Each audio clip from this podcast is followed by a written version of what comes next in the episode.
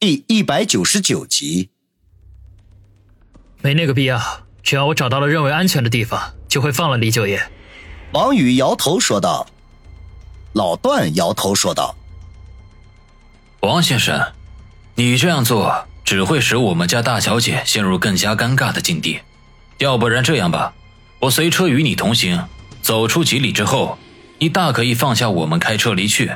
我会照顾好九爷的安危。”都给彼此留下一条后路。王宇犹豫了一下，这么耗下去也不是办法。老段提出的建议可行，他本来也没打算把李天龙一直带在身边。当下点头说道：“好，就这么办。”当下带着李天龙下车，转乘老段的车。老段将司机打发下车，亲自当司机，将车子启动，向着明湖山庄方向而去。李天龙的两个手下见主人被带走了，脸色均是大变，忙不迭地取出手机联系起来。桑塔纳平稳地开出五六公里，王宇看看距离差不多了，就把李天龙交给老段，令他们下车。老段一言不发地搀扶着李天龙下车，迟疑了一下，对王宇说道：“王先生，我家大小姐吩咐，如果你安顿了下来。”要第一时间与他取得联系，不要让他挂心。王宇心中一暖，点头说道：“老段，我知道了，你的救命之恩，我王宇铭记在心。我只是在执行大小姐交给我的任务而已。”老段不客气的回道。王宇苦笑不语，并没有纠缠此事，而是看向一脸怒火的李天龙，缓缓的说道：“舅爷，所谓祸不及家人。”九爷出身世家，相信一定懂得这个规矩。我们之间的恩怨与我家人无关。日后你若要想寻仇，尽管冲我一个人来。如果九爷坏了规矩，我王宇发誓，就算天涯海角、粉身碎骨，也定取你性命。说完，他一脚油门，桑塔纳飞射而去。他不得不留下这番话。他今天得罪了李天龙。日后势必会受到疯狂的报复，他不希望家人因此受到牵连，否则他就百死莫赎了。至于李天龙是否会恪守这个江湖规矩，也只能听天由命了。目送王宇开车离开，李天龙脸上闪过一丝杀机来，良久才恢复了平静，看了一眼搀扶着他的老段，忽然笑道：“段海峰。”没想到这么多年过去了，你仍然枪法如神，怎么样？有没有兴趣过来帮我？老段脸上没有什么表情，只是说道：“九爷，马上就会有车来接我们，我会将您送到最近的医院处理伤口。”李天龙嘿嘿一笑，不置可否。从这条路去明湖山庄，比自春城直达要远得多。尽管王宇对这条路很熟悉。可是，仍旧走了一个多小时，才看到了明湖山庄的影子。他正准备转入去明湖山庄的私人公路，却惊讶地发现，在路边站着一个中年人。借着车头灯的光亮，他看清楚了对方的容貌。这个中年人不是别人，正是子双的贴身保镖，飞刀高手姚远。他怎么跑到这里来了？王宇心中一凛。子双之前在电话里告诉他，姚远可能会前来接应，可是他并没有和老段一样在危机时刻出现，而是出乎意料的在这里等候他，实在是令人费解。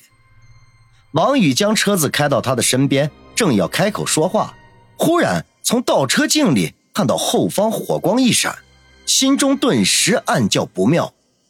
危险瞬间极致，容不得王宇有半分的迟疑。砰的一声撞开车门，一跃而出。一颗子弹穿破桑塔纳的后车窗，噗的一声射进了驾驶位的座椅上。于事未尽，哗啦一声又轰碎了仪表盘。在同一个时间里，站在路边的姚远也动了。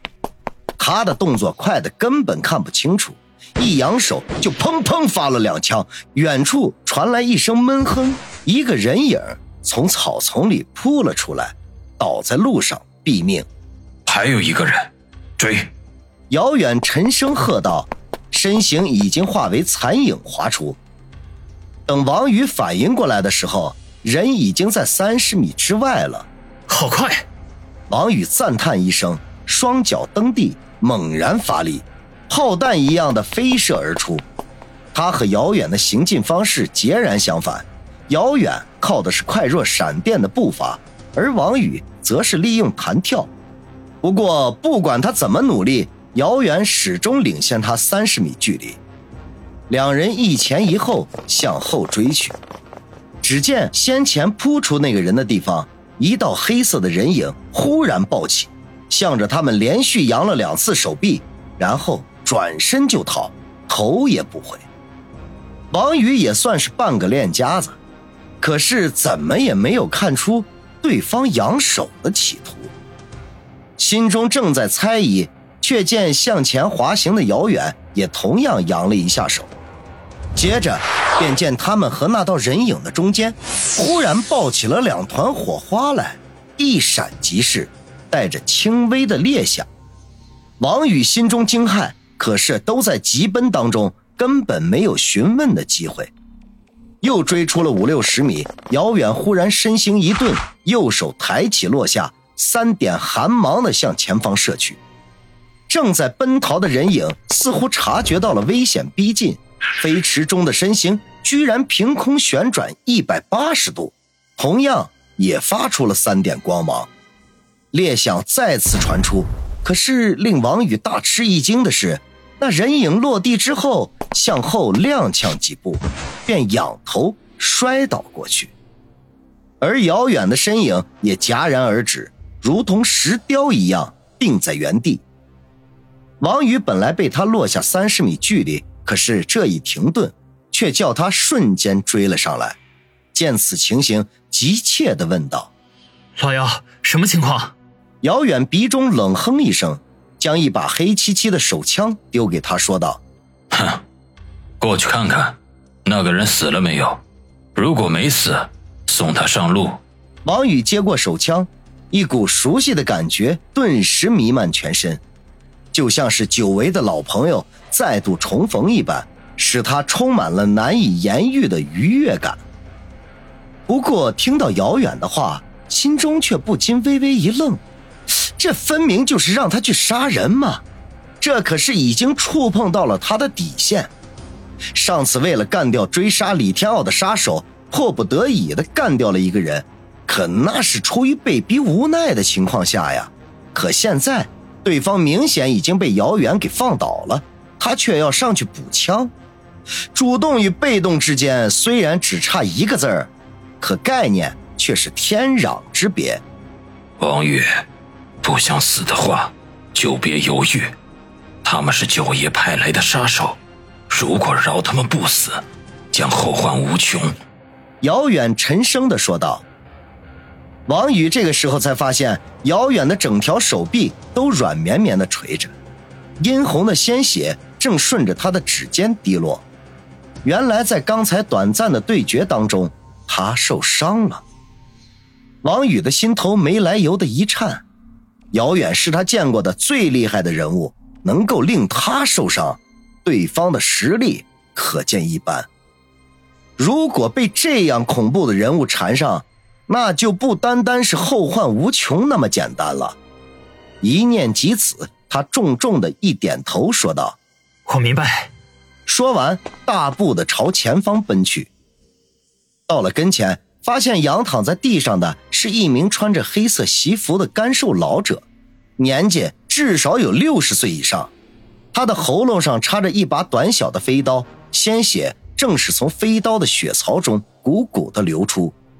他尚未死去，身体正在不断的抽搐着。见王宇到了跟前，老者忽然抬起手来，五指张开，喉咙里发出呵呵呵的怪声，已经开始变得浑浊的眼睛里写满了不甘二字。王宇摇摇头，对方已经处在濒死边缘，无需他动手，也活不了几分钟了。他们素昧平生。对方却要取他性命，这就是杀手与普通人的不同。杀手眼中没有是非善恶，只有任务，不惜一切代价要完成任务，而普通人却受着条条框框的限制，每做一件事之前都要考虑到是否会触犯法律，会不会去坐牢，顾虑重重，最后只能不得善终。这就像他自己，明明学了一身的本事，可是，在这样的社会环境下，却只能老老实实的去开出租车，即便被人欺负了，也要学会忍让，只因为他是普通人，打伤了人赔不起巨额的医药费，打死人就要用自由当代价。想到这里，他忽然有些羡慕地上这位濒死的老者，他们的生活。才是无拘无束吧。